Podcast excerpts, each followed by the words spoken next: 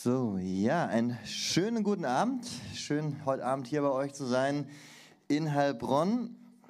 Wieder mal und ähm, genau, zusammen sind wir gerade unterwegs als Community ähm, mit der Predigtreihe The Church. Also ich stelle mich noch kurz vor, ich heiße Simon Garecht, bin Pastor in der Mosaik Stuttgart, dort Campuspastor, aber generell in der Mosaik Family unterwegs. Ähm, als Pastor und ähm, genau, wir sind ja hier zusammen im Friends Network, Mosaik Friends seid ihr ja hier als äh, City Lights Church. Äh, und da sind wir zusammen in einer ähm, Reihe unterwegs, wo wir uns Gedanken machen wollen über ähm, das, was Kirche eigentlich bedeutet. Und ihr hier seid ja schon mal an einem Ort, wo jetzt typischerweise, glaube ich, viele Leute sagen würden, also nach Kirche sieht es eher nicht so aus. Oder? Also wenn man jetzt an eine Kirche denkt, würde man da jetzt an dieses Setting hier denken. Das verbinde ich eher mit Kino. Ähm, bei einer Kirche denkt man ja eher erstmal an ein Gebäude mit einem Turm, mit einer Kirchenglocke. Ähm, aber Kirche meint nicht zuallererst ein Gebäude. Ähm, Kirche im Neuen Testament, wie das verwendet wird, auch das Wort ähm, Ekklesia, das heißt so viel wie Versammlung. Und da drückt es eigentlich schon was aus, was Kirche ist. Kirche ist eine Zusammenkunft, eine Versammlung von Menschen, also wo Menschen zusammenkommen, wo eine Gemeinschaft von Menschen äh, zusammenkommt. Und das ist, was Kirche zuallererst sein sollte. Eine Gemeinschaft von Menschen, die zusammen unterwegs ist in ihrer Reise, Jesus nachzufolgen, um ihm ähnlicher zu werden. Äh, und ich hoffe, das kannst du über dich sagen, dass du das wünschst, dass das dein, dein Ziel ist, Jesus ähnlicher zu werden. Ähm, das wollen wir sein. Das ist, wie wir Kirche verstehen. Äh, und da könnte man jetzt so viel drüber sprechen, ähm, was das Konzept Kirche bedeutet. Da könnte man alle möglichen Themen ähm, abgrasen. Und da wird es auch in den nächsten Wochen, so wie letzte Woche schon der Start gemacht wurde, verschiedene Aspekte von geben. ich möchte heute mal mit einer Aussage über Kirche beginnen in dieser Predigt, die wir so mehrere Male im Neuen Testament finden. Äh, und zwar im Epheserbrief, ähm, Kapitel 1, 23, dort heißt es, und alles hat er, also ähm, ja, und alles hat er seinen Füßen unterworfen und ihn, also Jesus, als Haupt über alles der Gemeinde gegeben, die sein Leib ist, also sein Körper ist, die Fülle dessen, der alles in allen erfüllt. Also die Gemeinde Jesu, die Kirche, Gemeinde slash Kirche, kannst du jetzt mal wie ein Synonym verwenden, ähm, wird hier als der Leib von Jesus bezeichnet. Sein Körper. Und irgendwie ist das ein ähm, ziemlich krasser Gedanke, weil das sehr viel darüber aussagt, wie unglaublich wichtig die Kirche für Gott ist. Es zeigt, dass es Jesus gar nicht isoliert von seiner Gemeinde, von seiner Kirche ähm, geben kann.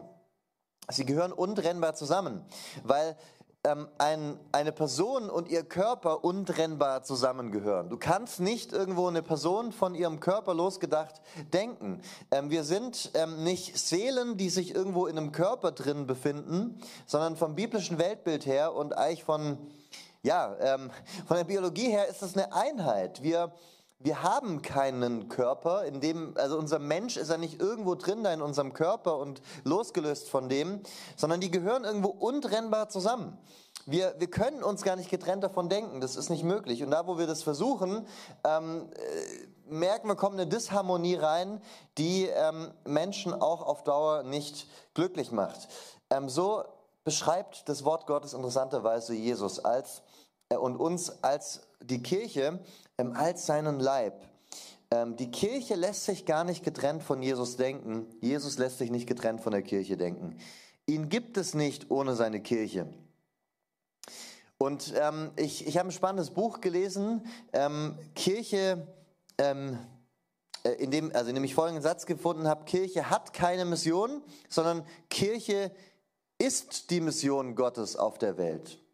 Also wir, wir sind nicht einfach irgendwie eine Organisation, die Gott äh, angesprochen hat und ihren Auftrag gegeben, sondern als Kirche, als Gemeinde Jesu sind wir der Arm Gottes in dieser Welt, mit der Gott in diese Welt hineinwirken kann. Natürlich, Gott ist nicht begrenzt auf die Kirche. Wir lesen in den Sprüchen beispielsweise, er lenkt die Herzen der Könige wie Wasserbäche.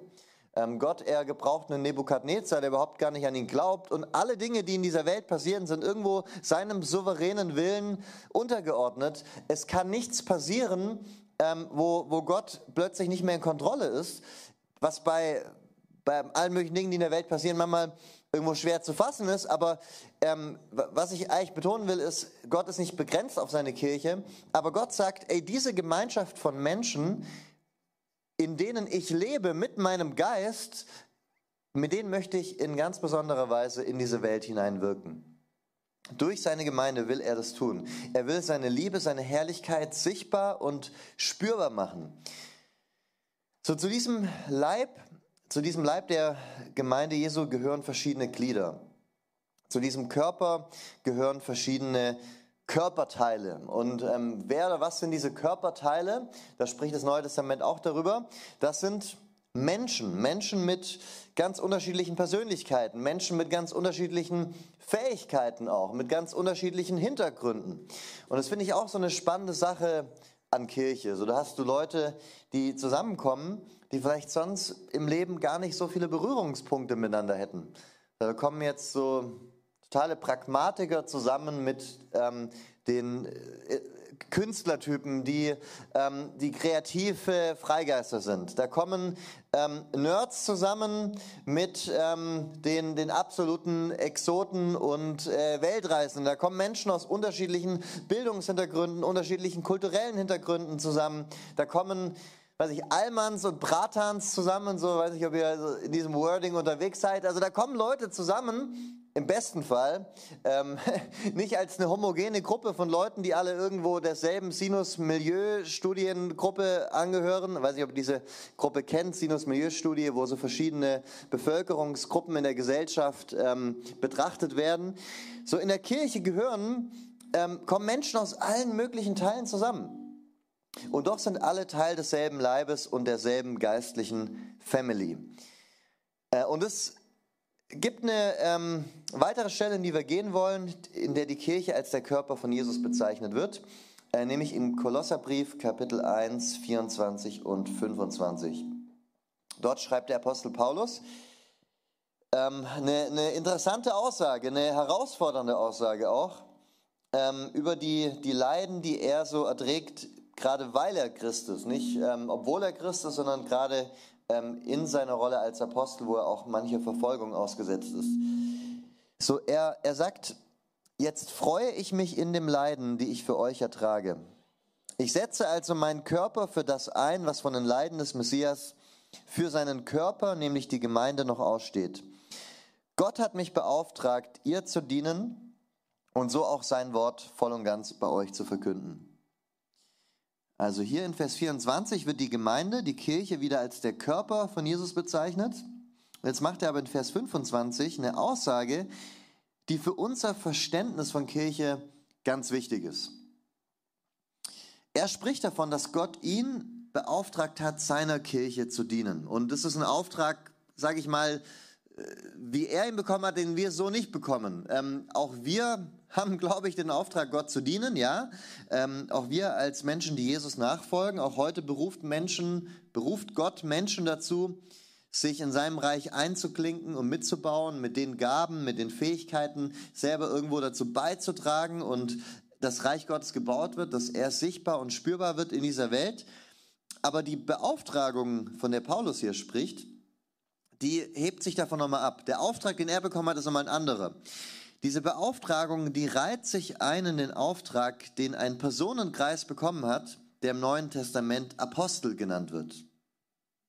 So diese Apostel, das waren die engsten Jünger, die Schüler von Jesus, die, der engste Kreis von Jesus, die er mit der Autorität versehen hat, in seinem Namen zu lernen und Maßstab für die Theologie der Kirche zu sein. So, äh, ob eine ob eine Sichtweise sozusagen ähm, richtig war oder nicht richtig war, hat sich daran festgemacht, ob die Apostel ihren Daumen hoch oder runter gegeben haben. Ähm, Finde ich spannend. Jesus ist gekommen, er war Gott selber, der Mensch geworden ist. Was er sagt, ist wahr. Und er autorisiert eine Gruppe von Menschen und sagt, hey, ihr wart so nah an mir dran. Ähm, ihr seid sozusagen in der Lage, deswegen aufgrund dieser Autorität, die damit zusammenhängt, die ich euch gebe, ähm, in meinem Namen ähm, in der Kirche die, die leitende Theologie reinzubringen und ähm, in meinem Namen zu lehren und Maßstab für die Theologie, für die Lehre, für das Verständnis der Kirche zu sein. Und Paulus, er wurde zu diesem Kreis dazugezählt, weil ihn Jesus in einer persönlichen Vision berufen hat. Er hat, war jetzt nicht ursprünglich ein, ähm, einer der Jünger von Jesus, der mit ihm unterwegs war, ähm, aber war ähm, auf seinem Weg nach Damaskus, ist ihm Jesus in der persönlichen Vision erschienen und ähm, hat ihn berufen. Ich finde irgendwie krass, Damaskus, dass es diese Stadt damals schon gab. Also ich kenne Leute aus Damaskus. Ähm, ich kenne alle möglichen Leute, die da schon mal waren. Und das ist eine Stadt, die hat vor 2000 Jahren bestand die schon. Also ich ähm, finde es wahnsinnig. Aber ja, da hat Paulus seinen Auftrag bekommen. Und deswegen war er auch Teil der Apostel, ähm, für die das gegolten hat. Ähm, und er spricht eben davon, dass er als Apostel den Auftrag hat, so sagt er in Vers 25, an die Gemeinde dort gerichtet, bei euch sein Wort voll und ganz zu verkündigen. Was er predigt, ist nicht einfach nur eine Meinung. Was er predigt, ist der Maßstab für die Kirche. Es ist das Wort Gottes in seinem vollen Umfang. Ähm, so, du konntest damals über Sabbat, Beschneidung, Taufe, unterschiedliche theologische Verständnisse ähm, reden, ähm, aber ob eine Ansicht richtig war oder nicht richtig war, hat sich daran bemessen, ob ein Apostel seinen Daumen hoch oder runter gegeben hat. Das war im ersten Jahrhundert die Instanz, die, die irgendwo die Linie reingelegt hat, was glauben, ähm, was glauben wir als Kirche. In Apostelgeschichte 2, 42, da lesen wir das, ähm, was die frühe Kirche gekennzeichnet hat und sie blieben beständig in der Lehre der Apostel und in der Gemeinschaft und im Brotbrechen und in den Gebeten. Also die ersten Christen, ähm, die haben, sind zusammengekommen, haben regelmäßig das Abendmahl genommen. Ich habe schon gesehen, es ist aufgebaut äh, und wird heute Abend, werden wir heute auch tun. Ähm, die ersten Christen kamen regelmäßig zusammen zum Beten das ist, was wir auch heute Abend machen. Und sie kamen, sie blieben in der Lehre der Apostel. Und diese apostolische Lehre, die ist jetzt die Frage, wo finden wir die? Wie ist die denn uns jetzt zugänglich? Weil wir können ja jetzt nicht mehr mit Petrus, Johannes, Paulus, ähm, Jakobus und so weiter im persönlichen Gespräch sein. Das, das geht ja nicht. So, was, was machen wir jetzt? So, du findest jetzt alle möglichen ähm, äh, Sekten, interessanterweise, die dieses Merkmal teilen, dass sie sagen, als die Apostel gestorben sind, ähm, war ein großer Cut und die Kirche hatte plötzlich keinen mehr, der für sie sprechen kann. Ähm, und wenn du dir verschiedene Sekten anguckst, dann merkst du, es ist oft dasselbe Schema mit dem Tod der Apostel ist der große Abfall gekommen und dann war 1800 Jahre lang äh, Ebbe, Dürre und dann kam der irgendein charismatischer Führer und der hat quasi sozusagen das wieder ähm, zurückgebracht, was du mit den Aposteln hattest. Also zum Beispiel Joseph Smith, der Gründer der Mormonen. Deswegen heißen die auch die Kirche Jesu Christi, der Heiligen der letzten Tage. Ähm, so sie glauben glauben, jetzt die allerletzten Tage, jetzt hat Gott seine Autorität wiederhergestellt und alle Leute, die in der Zwischenzeit gelebt haben, die konnten quasi gar keinen Zugang zu Gott haben, weil es diese lebenden Apostel nicht gab. Und damit konnten sie ja auch gar nicht die Bibel richtig verstehen, weil du brauchst ja jemanden, der quasi dir sagt, was ist denn die Lehre der Apostel? Und mit ihm, Joseph Smith, ist es glücklicherweise wieder gekommen. So, oder andere, bei den Zeugen Jehovas, die würden es genauso sehen, oder diese südkoreanische Shincheonji-Sekte, oder alle möglichen Gruppen, die sagen im Grunde, alle möglichen christlichen Sekten, die vereint im Grunde genau das. Sie sagen, die Apostel waren tot, großer Abfall, aber unsere Gruppe hat das Ganze wieder ins Lot gebracht. Du hast auch Kirchen, die würden sagen, Nein, die Apostel sind gestorben und mit ihrem Tod wurde sozusagen der Stab weitergegeben an die nächste Generation von, von Christen und damit ähm, oder an die nächste Generation der Kirchenleitung. Und die sind jetzt sozusagen heute das, was die Apostel im ersten Jahrhundert waren. So, wer oder was hat ihre Rolle eingenommen? Ähm, ich würde sagen, es gibt überhaupt gar keinen Grund anzunehmen, dass irgendwer anders als die Apostel diese Rolle jemals bekommen haben. Ähm, sie haben immer noch dieselbe Rolle, weil ihre Stimme und die Stimme von Jesus leben weiter in ihren Schriften. So, wir haben, ich habe jetzt, will jetzt gerne eine Bibel hochhalten, aber bin hier mit iPad und lese die Bibelverse hiervon ab. Sonst würde ich jetzt hier so eine, wir haben die Schriften der Apostel. So deswegen ähm, ist, die, ist das Neue Testament für uns das Wort Gottes. Weil das, was Jesus sagt, ist für uns das Wort Gottes. Jesus hat die Apostel eingesetzt, in seiner Autorität zu sprechen. Darum ist das, was sie lehren, ähm, Lehre von Jesus. Und ob ein ein Autor des Neuen Testaments Schüler des, eines Apostels war oder Apostel selber, war Kriterium dafür, dass seine Schrift in das Neue Testament reinkommt. Also da haben jetzt nicht irgendwie random Leute zusammengehockt und gesagt, ah ja, ähm, wir, wir finden die Schrift schön, die nehmen wir jetzt mal in die Bibel auf, die gefällt uns nicht, die lassen wir lieber, sondern die kamen zusammen anhand dieses Kriteriums, unter anderem, neben anderen, ähm, dass die Schrift weit verbreitet sein musste und dass sie dem allgemeinen Glaubensverständnis der Kirche entsprach. Ähm, und eben auch wurde sie von einem Apostel oder Apostelschüler geschrieben. So, ähm, die Schriften des Neuen Testaments sind für uns das Wort Gottes, weil sie von den Aposteln und ihren Schülern kommen. Und so wie die Apostel im ersten Jahrhundert die Autorität, die lebende Autorität für die damaligen Christen waren, für die damalige Kirche waren, so sind ihre Schriften die Autorität für uns heute. Deswegen ist das, was wir von einem Petrus, von einem Johannes, von einem Paulus lesen, außer an den Stellen, wo das ganz klar gekennzeichnet ist, nicht einfach nur eine persönliche Meinung von ihm oder jenem und wir sind jetzt alle zusammen irgendwie auf der Reise, Jesus nachzufolgen, sondern das waren die von Jesus eingesetzte Autorität und auch unsere eingesetzte Autorität. Was wir im Kolosserbrief lesen, ist nicht nur die Meinung von irgendeinem Menschen, es ist das Wort Gottes weil es von Gott eingesetzte, von Jesus eingesetzte ähm, Lehrer der frühen Kirche war. Die Lehre der Apostel, wie wir gelesen haben, Apostelgeschichte 2, 42, ähm, in der sollen auch wir als Kirche bleiben. Äh, und es macht uns ähm, zu einer Kirche, wenn wir das tun. So, du kannst natürlich alles Mögliche glauben und sagen und denken, das keiner, keiner hindert dich daran. Du kannst sagen, so ich glaube, ähm, dass es 100 Götter gibt und ich glaube, dass es ähm, dass, dass Jesus nur eine Reinkarnation von Krishna ist und du kannst glauben, dass ein, weiß nicht, 92-jähriger Mann aus Südkorea der neue Johannes ist und ähm, die Bibel als einziger richtig. Du kannst alle möglichen interessanten Sachen glauben, aber es gibt einen gewissen Maßstab, anhand dessen bemessen werden kann, ähm, ob du Christ bist oder nicht. Und das ist ganz einfach, ob du in dieser Lehre der Apostel bleibst wie wir das gelesen haben in Apostelgeschichte 2, 42. Ähm, und wenn wir über den Leib Jesus sprechen, äh, wenn wir über die Kirche Jesus sprechen, dann ist ja natürlich die spannende Frage auch, wer gehört denn da alles dazu? Ähm, wir wissen, das kann jetzt nicht nur hier die City Lights oder die Mosaik oder die FEG oder die Baptist, das kann ja nicht nur irgendwie Gemeinde XY meinen. Ähm, wenn wir jetzt von diesem weltweiten, globalen Leib Jesus sprechen, von seiner Kirche weltweit, dann ist ja die Frage, okay, wer oder was gehört eigentlich zu dieser Kirche dazu? Es gibt alle möglichen, ähm, alle möglichen religiösen Gemeinschaften und auch alle möglichen religiösen Gemeinschaften, die sich darauf berufen, das zu lehren, was die Apostel gelebt, gelehrt haben. Aber die Frage ist eigentlich ganz einfach zu beantworten. Der, der in der apostolischen Lehre bleibt,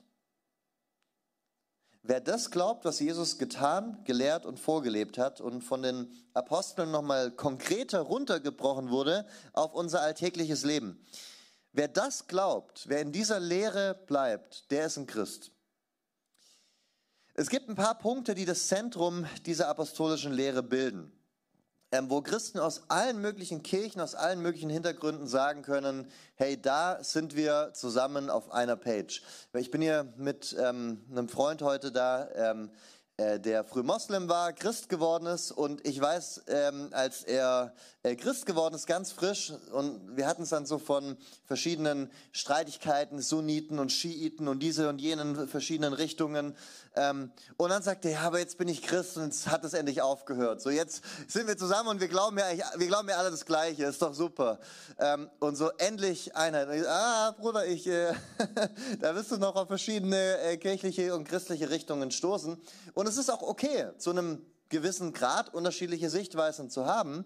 Ähm, es gibt aber ein paar Kernpunkte, wo Christen aus allen Kirchen, außer jetzt vielleicht wirklich solchen äh, gefährlichen Sekten wie Shincheonji oder Gruppen wie den Zeugen Jehovas oder Mormonen oder andere, sagen würden, ja, das sind so Eckpfeiler christlicher Glaubensüberzeugungen, die teilen wir alle. So, und eins davon, und das wollen wir jetzt gleich gemeinsam mal lesen, ist das apostolische Glaubensbekenntnis. Das ist ein Bekenntnis, wo Christen aus der ganzen Welt zusammen beten. Manche haben es heute oder tun es gerade mit Zeitverschiebung in diesem Moment in ihrer Kirche äh, beten. Ähm, so auf der ganzen Welt äh, wird dieses Bekenntnis von Christen bekannt und hochgehalten und Leute sagen, ey, das sind, ähm, das sind solche fixe Punkte, an denen gibt es eigentlich nichts zu rütteln. Ähm, genau, und wir äh, werden jetzt mal äh, gemeinsam einfach dieses Bekenntnis lesen und ich äh, lade dich ein, ähm, das mit mir gemeinsam laut zu machen.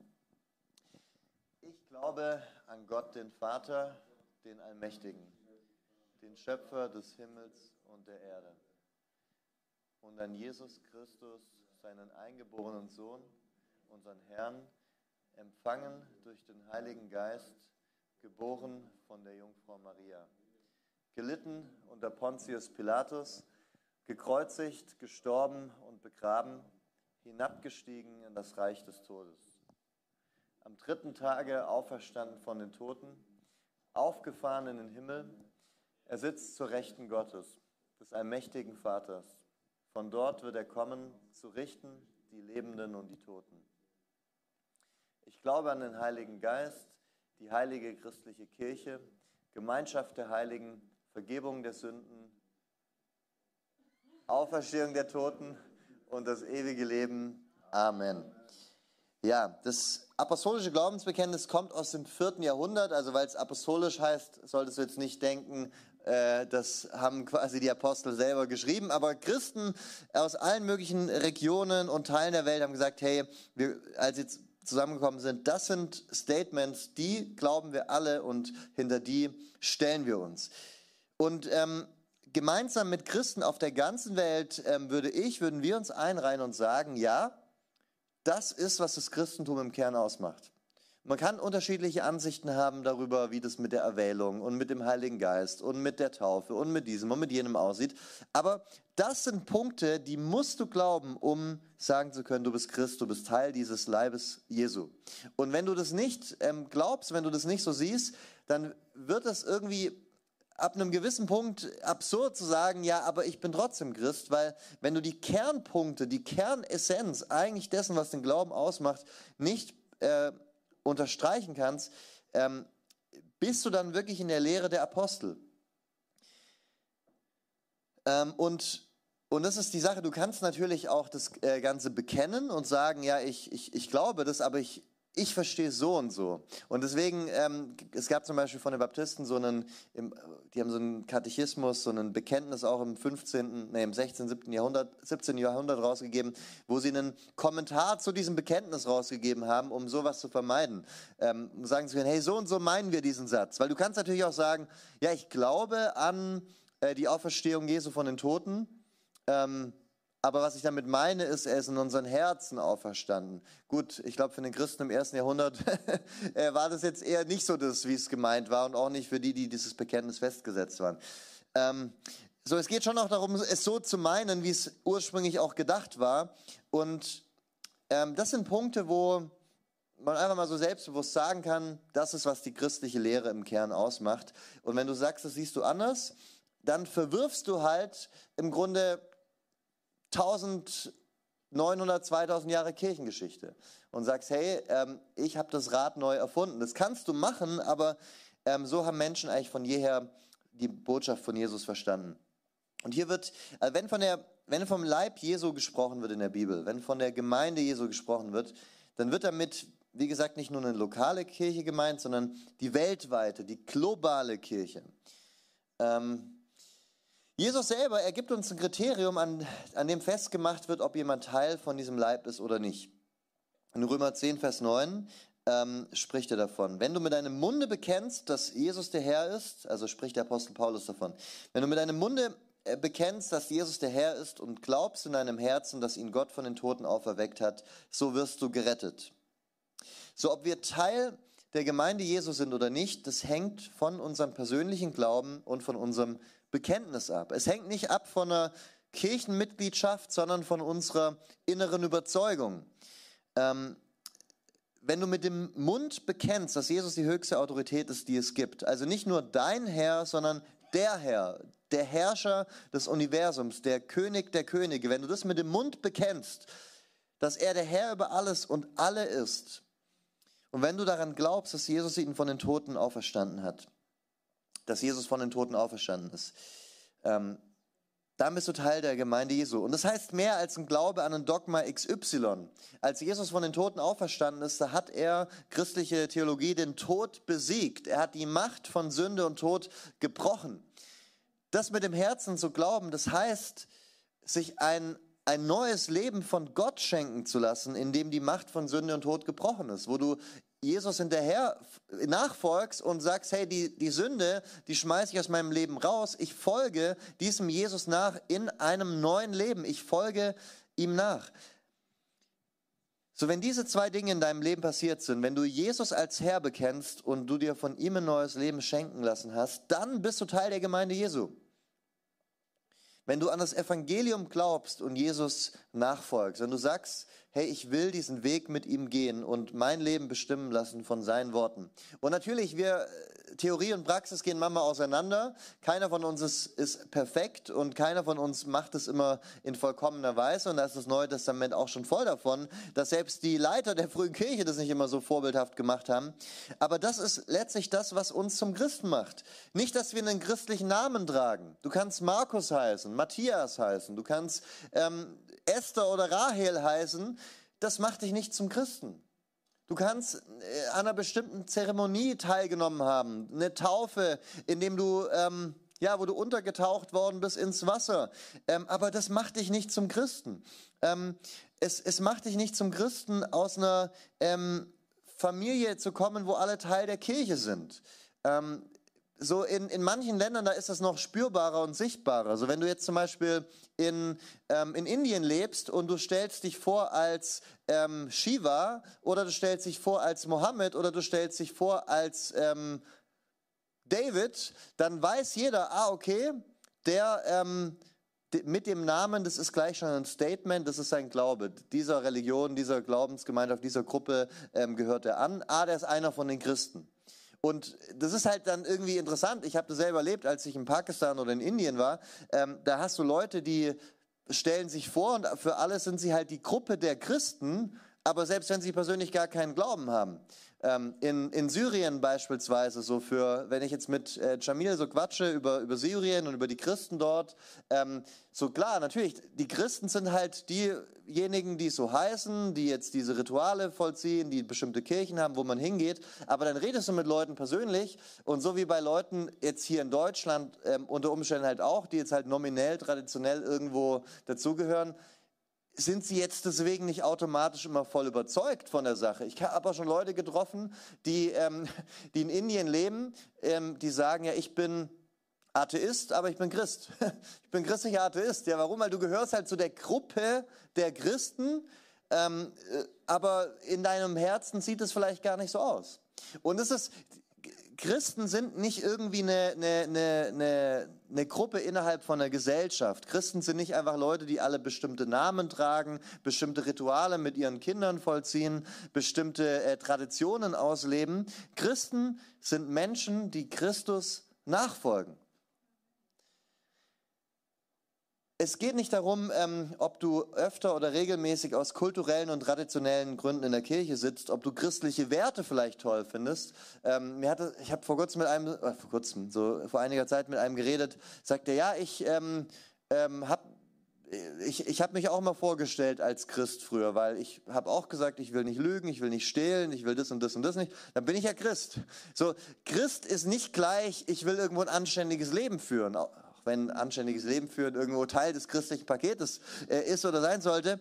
Ähm, nein, entscheidend ist, ob das in deinem Leben passiert ist, ob du Jesus als Herr bekennst und ob du dir ein neues Leben von ihm schenken lassen hast. Und deswegen, es gibt auf dem Papier 2,1, 2,2 Milliarden Christen. Weiß ich nicht. Also ich war, bis ich 16, 17 war, ähm, auch einmal im Jahr in der katholischen Kirche an Weihnachten, das hat mich nicht die Bohne gejuckt. Ich habe mich gefreut über das Geld, was ich bei meiner Kommunion bekommen habe, habe mir damit einen Computer gekauft und ich glaube, alle anderen bei uns in der Klasse hat es jetzt auch nicht wirklich interessiert. Äh, und ich kann für mich sprechen, das hat mich gar nicht interessiert und ich wär, war eigentlich ein Atheist. Aber hättest du mich gefragt, hätte ich gesagt, ja, ich bin schon Christ. Und ich wäre auch auch so einer der vielen Karteileichen gewesen. Aber erst mit 16, 17, als ich mich bewusst gefragt habe, wie stehe ich denn eigentlich zu Gott, da habe ich diese Entscheidung getroffen und ich würde sagen, von dem Moment an war ich Christ. Und egal wie fromm dein Hintergrund ist, niemand anders kann es für dich übernehmen. Niemand anders kann an deiner Stelle Jesus nachfolgen. Niemand anders kann für dich das machen. Die Frage ist, folgst du Jesus nach? Wenn ja, dann bist du Teil seiner Familie. Wenn nein, dann ist es egal, ob du einen christlichen Namen hast, irgendwann mal eine Taufe vollzogen, egal ob als Jugendlicher oder als Kind das mit dir gemacht wurde. Entscheidend ist, wie sieht es mit dir persönlich aus? Und diese Familie Gottes, dieser Leib Jesu, der ist kirchenübergreifend. Es gibt Kirchen mit verschiedenen Stilen und Formen, mit verschiedenen thematischen Schwerpunkten und auch mit unterschiedlichen theologischen Ansichten in verschiedenen Punkten.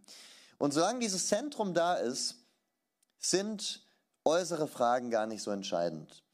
Ähm, dieses Zentrum, das wir zum Beispiel vorher im apostolischen Glaubensbekenntnis uns angeschaut haben. Ähm, wenn dieses Zentrum gegeben hat, ist, dann sind andere Fragen gar nicht so wichtig, wie Formen, wie ähm, ja, Schwerpunkte und so weiter. Weil die Familie Gottes größer ist als die Mosaik, als die City Lights, als der BFP, die FEG, die Baptisten, die Evangelische Allianz. Überall da, wo Menschen sich zu den zentralen Punkten stellen, sind sie Teil der Familie Gottes. Das heißt nicht, dass wir alles gleich sehen. Das muss man aber auch nicht. Entscheidend ist, ob das Zentrum stimmt, ob die zentralen Punkte des Evangeliums gepredigt und geglaubt werden. Und da, wo das geschieht, da kann man auch Unterschiede in manchen zweit- oder drittrangigen Fragen, ähm, theologischen Fragen auch mal stehen lassen und gemeinsam an einem Strang ziehen, wo man gemeinsame Schnittpunkte hat. Da kannst du eine unterschiedliche Ansicht haben über Erwählungen wie ein anderer in deinem Hauskreis. Da kannst du unterschiedliche Ansichten haben über ähm, ja, die, die Rolle des Heiligen Geistes, über die Rolle von Kirche, über Leiterschaftsverständnis, über verschiedene Dinge. Da, wo Jesus im Zentrum steht und die zentralen Punkte geglaubt werden, kann man gemeinsam an einem Strang ziehen. Und da will ich dich auch ein bisschen dazu bringen, entspannt zu sein, weil für manche Leute ist es so, ähm, oh nein, der glaubt es so, der glaubt es so und wo soll ich jetzt hin, wo soll ich andocken? Ähm, es wird nie den einen Ort geben, vermute ich mal, wo alle Punkte, die die Bibel lehrt, in der Reihenform so ähm, gepredigt und gelebt werden, wie sie vom Schöpfer erdacht sind.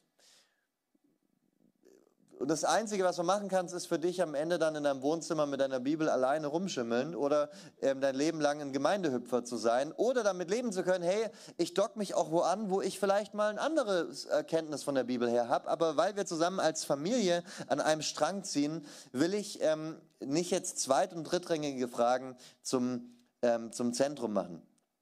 Was nicht heißt, dass wir jetzt sagen sollen, hey, ähm, theologische Unterschiede sind ja völlig unwichtig und es spielt ja gar keine Rolle. Hauptsache, wir glauben an Jesus.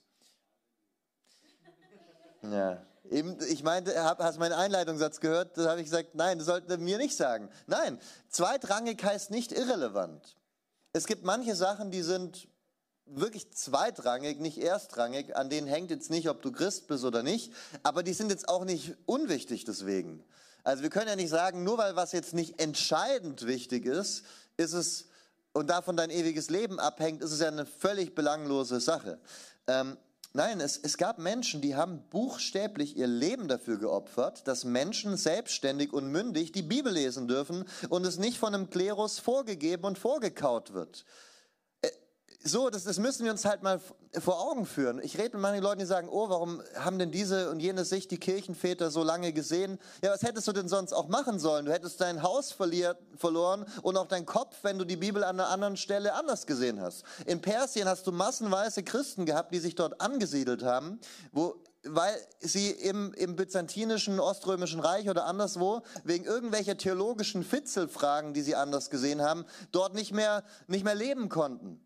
So, deswegen hast du über einen langen Zeitraum, hattest du in Regionen einen Klerus, der dir vorgegeben hat, so hast du die Bibel zu verstehen, so hast du zu glauben. Und wenn du das anders gesehen hast, dann warst du ein Heretiker. Da hast du unter Umständen dein Leben verloren. Und es gab Leute, die haben sich dafür eingesetzt, dass wir heute selbstständig gemeinsam die Bibel lesen, in ihr forschen können und ähm, deswegen auch mal ja, und, und zu unseren eigenen Schlüssen kommen können und uns das nicht von einem Glerus vorgegeben wird. Das sind Dinge, für die haben Leute ihr Leben geopfert.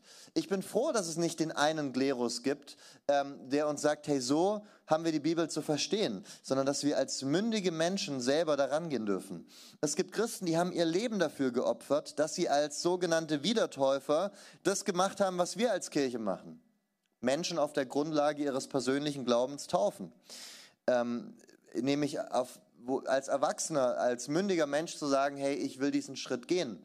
Es gab Christen, die wurden dafür in die Sklaverei verkauft. Die wurden auf Galeeren geschickt, umgebracht und aus ihrer Heimat vertrieben. Das sind Leute, auf deren geistlichen Füßen wir stehen. Und die sind nicht auf den Galeeren gestorben, dass ihre geistlichen Nachfolger sagen, ach, ist ja alles gar nicht so wichtig. Hauptsache, wir glauben alle an Jesus. Das sind ja, das sind ja Nebenpunkte. Nein, ich, ich glaube, da würde sich mancher im Grab rumdrehen, wenn er sehen würde, dass wir freikirchlichen Christen dann mal sagen, ah ja, mh, hm, Hauptsache Jesus. Nein, es gibt wichtige Glaubensfragen, die Christen unterschiedlich sehen, über die wir uns aber Gedanken machen sollten, wenn wir zu Jesus gehören. Weil es hängt was an Sola Scriptura, an der Frage allein die Bibel oder hat die Kirche den Hut auf?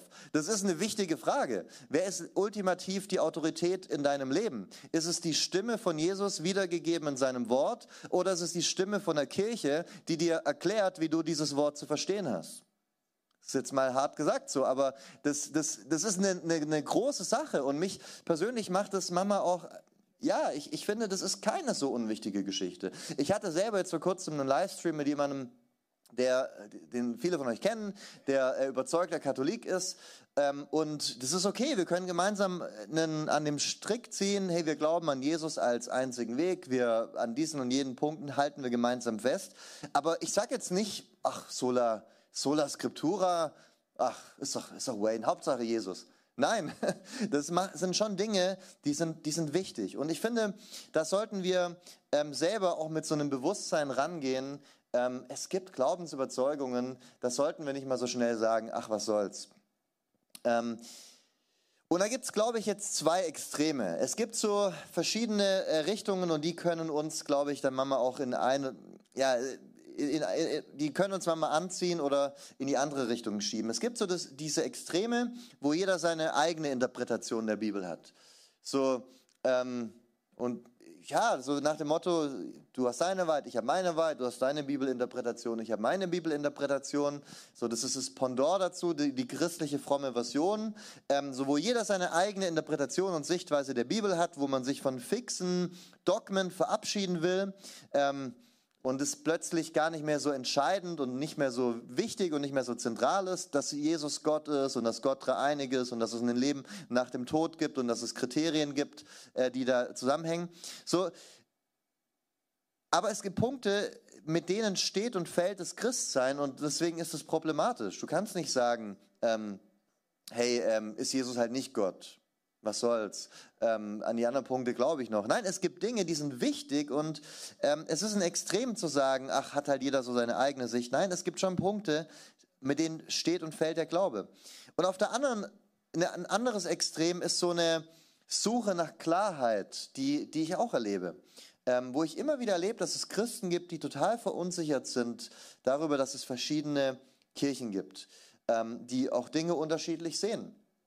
Äh, und es ist ja ein Stück weit auch das, was uns in der Gesellschaft allgemein betrifft. Du machst dein Internet auf und du hast tausend verschiedene Sichtweisen ähm, und Informationsfluten, die auf dich einprasseln. Und das machen halt die einfachen Antworten und populistische Gruppen und Sichtweisen manchmal besonders populär, weil die geben den vermeintlich klaren Weg vor und easy. Äh, und so ist es auch manchmal, glaube ich, was Glaubensansichten angeht. Du machst dein Social Media auf und vor, vor 15, 20 Jahren noch, da, ähm, kanntest du halt deine lokale Kirche zu Hause, vielleicht auch noch beim Allianzgottesdienst oder durch deinen Schülerbibelkreis oder in deiner SMD-Gruppe irgendwie ein paar andere Christen, mit denen du zusammengefunden hast. Vielleicht auch warst du in einer überkonfessionellen Bibelschule, ja, aber du hast eigentlich so vor allem irgendwo deine eigenen Tribe, äh, sage ich mal, miterlebt. Und jetzt machst du dein Netz auf und du siehst plötzlich alles Mögliche an Predigten und Christen und ähm, alle möglichen Richtungen und ähm, Prediger, die, wo, es aus dem Mund schäumt und die am, auf der Kanzel abgehen, orthodoxe Priester, die sich bekreuzigen. Ähm, du, siehst, ähm, du siehst sehr harte, straighte, du siehst sehr lockere, gnadebetonende. Du siehst Leute, die sagen, hey, wir müssen den Sabbat halten und du siehst Leute, die sagen, wir müssen gar nichts halten. Du siehst Leute, die Du siehst alles im Christlichen. Wenn du dein TikTok aufmachst, lösch TikTok, ähm, wenn du dein Instagram aufmachst, wenn du dein YouTube aufmachst, ähm, dann, dann stößt du auf alles. Und ich merke, sowas kann einen auch verwirren äh, und verunsichern. Und ähm, ich, es gibt ja so viele verschiedene Deutungen der Bibel und jeder denkt, er, er liegt richtig. Und das ist ja auch ein Vorwurf äh, mancher an den Protestantismus, es darf ja nur eine wahre Mutterkirche geben, sonst entwickeln sich ja zwangsläufig tausend Splittergruppen. Und ich kenne Leute, mehrere, die deswegen ähm, orthodox geworden sind oder katholisch geworden sind, weil sie in sich selber immer so an dem Punkt waren, dass sie alles, was sie glauben, so zu 120 Prozent glauben wollen. So da richtig fix drinne. Und dann merken sie, okay, ich bin jetzt gerade so zu 100 Prozent Calvinist. Und dann ähm, merken sie, ah, das kann man aber auch anders sehen und die sehen das auch anders und dann tendieren sie in eine andere Richtung und dann sind sie 100% in einer anderen Richtung und merken dann, oh, da gibt es aber eine andere Gruppe, die sieht ihre Sache auch so und dann, okay, macht Sinn, überzeugt mich, bin ich da jetzt zu 100% drinne? Und dann merke ich aber, boah, die Sicht gibt es ja auch noch und dann bin ich verwirrt bei den ganzen verschiedenen christlichen theologischen Standpunkten, die man mal haben kann ich sage jetzt mal, abseits von dem Zentrum, von dem wir vorher geredet haben. Und es bringt Leute dann dahin, sich so im Kreis zu drehen und so denken, oh, was ist denn jetzt die richtige Kirche und wo sollte ich jetzt hingehören? Und dann siehst du, da steht eine Kirche sich hin und sagt, wir haben die Lehrautorität und so wie wir die Bibel zu verstehen haben, so ist es richtig. Ähm, diese ganzen Splittergruppen, ignorier die mal. Wir sind seit 2000 Jahren auf on track in derselben Richtung. Was erstmal gar nicht stimmt, weil wenn du siehst, manche Lehren haben sich mega spät entwickelt ähm, und du siehst auch zwischen orthodoxen Kirchen im Plural und der katholischen Kirche ähm, ganz unterschiedliche Sichtweisen, manchmal zu verschiedenen wichtigen Punkten auch. Aber es gibt Christen so ein Gefühl von Sicherheit, wenn sie sagen, hey, ich, ich schließe mich jetzt dieser einen Richtung an, weil da wird mir ein klares Schwarz-Weiß, richtig falsch. Da geht's lang, so ist dieser Text zu verstehen, so ist er nicht zu verstehen. Und ich will das jetzt gar nicht irgendwie so voll hart und wertend sagen. Mir geht's ja nicht darum, was jetzt inhaltlich am Ende man, mir geht's gar nicht inhaltlich, sondern einfach nur um dieses emotionale Gefühl der, Verwirrtheit und Zerrissenheit, das, das uns, glaube ich, manchmal äh, rumtreiben kann. Ähm, und über das will ich mal sprechen. Und ich glaube, manche bringt es in diese Richtung, ähm, weil sie müde sind von verschiedenen äh, christlichen Gruppen, die immer sagen, das ist richtig. Und wenn du in dieser bestimmten Endzeitfrage eine andere Meinung hast, dann bist du schon nur noch so ein halber Christ. Dass sie sagen, hey, das, das kann doch nicht sein. Ähm, und manche, glaube ich, bringt es auch richtig in Sekten rein. Wenn du mit Leuten redest von ähm, der menschenverachtenden Shinjanji-Sekte oder den Mormonen oder Zeugen Jehovas, was, was sie dir sagen werden, ist oft immer dasselbe. Ähm, also sag mal mal, zu 50, 60 Prozent in Gesprächen beginnt es immer gleich. Da gab es so viele verschiedene Richtungen, ähm, so viele verschiedene Kirchen und die können ja nicht alle recht haben. Es kann doch nur eine Wahrheit geben. Es gibt doch nur eine richtige Sichtweise der Bibel. Und dann hast du Leute, die ähm, sich so einem Sektenführer anschließen, weil der sagt halt, ja, es gibt nur eine richtige Bibel und ich bin derjenige, der sie dir, äh, der sie dir weiß macht. Äh, und es ist natürlich klar, ein einfaches Weltbild, richtig, falsch, schwarz, weiß, gut, böse. Und worauf möchte ich raus? Ich, ich glaube, es ist wichtig, dass wir eine innere Lockerheit haben. Dass wir sehen können, hey, es gibt zentrale Punkte und die sind wichtig, um dich Christ nennen zu können, weil sonst wird es irgendwann absurd. Wenn du, ja, also wie gesagt, du kannst natürlich schon glauben, Jesus ist eine Reinkarnation von Krishna, aber wäre jetzt schwierig, dich dann davon auszugehen, das wäre jetzt so, wie das Christentum ursprünglich gedacht war. Aber gleichzeitig ähm, auch locker zu sein, ähm, hey, es okay, wenn wir auch nicht zentrale Punkte mal anders sehen. Ähm, und mit diesem Punkt will ich äh, dann auch schließen. Das Lobpreisteam, wenn es geplant ist, kann gerne schon nach vorne kommen. Ähm, es ist okay, wenn man Dinge mal anders sieht als andere Christen. Also erstmal, nicht jeder glaubt, er liegt komplett richtig. Das kann ja manche verwirren. Jeder glaubt, er liegt komplett richtig. Ich glaube das nicht. Also ich habe meine Sichtweise auf Punkte regelmäßig verändert. Ich habe heute ein anderes Verständnis in manchen theologischen Fragen als noch vor ein paar Jahren. Das gehört auch zum Glaubensleben dazu, dass man sich weiterentwickelt, so eine Demut zu haben. Ähm, aber es ist auch okay, wenn man Dinge in der Bibel anders versteht als andere Christen und in wir nicht zentralen Punkten mal anderer Meinung sind. Also zentrale Punkte sind für mich Himmel, Hölle. Es ist für mich die Dreieinigkeit, ist für mich die Gottheit Jesu, ähm, ist für mich Jesus der einzige Weg, ist die Wiederkunft von Jesus, ist Gott als Schöpfer. Das sind Punkte, da gibt es aus meiner Sicht also wenig Freiheit zu sagen, ja, ich bin Christ, aber ich sehe das jetzt halt irgendwie anders. Ähm, aber es gibt Punkte, die sind nicht so entscheidend. Ähm, Ansichten über die, dem, über das Einnehmen vom Abendmahl, über die Endzeit und so weiter. Ähm, es, es gibt Unterschiede, aber weißt du, diese Unterschiede, die gab es schon immer. Es ist nicht so dramatisch, wenn wir ähm, nicht immer alles identisch glauben, weil wenn du dich ins erste Jahrhundert reinliest, da gab es auch Christen, die haben manche Dinge unterschiedlich geglaubt. Ähm, wenn du in Rom gelebt hättest und du wärst da in der Kirche gewesen, hättest du andere Sachen gehört als in Korinth.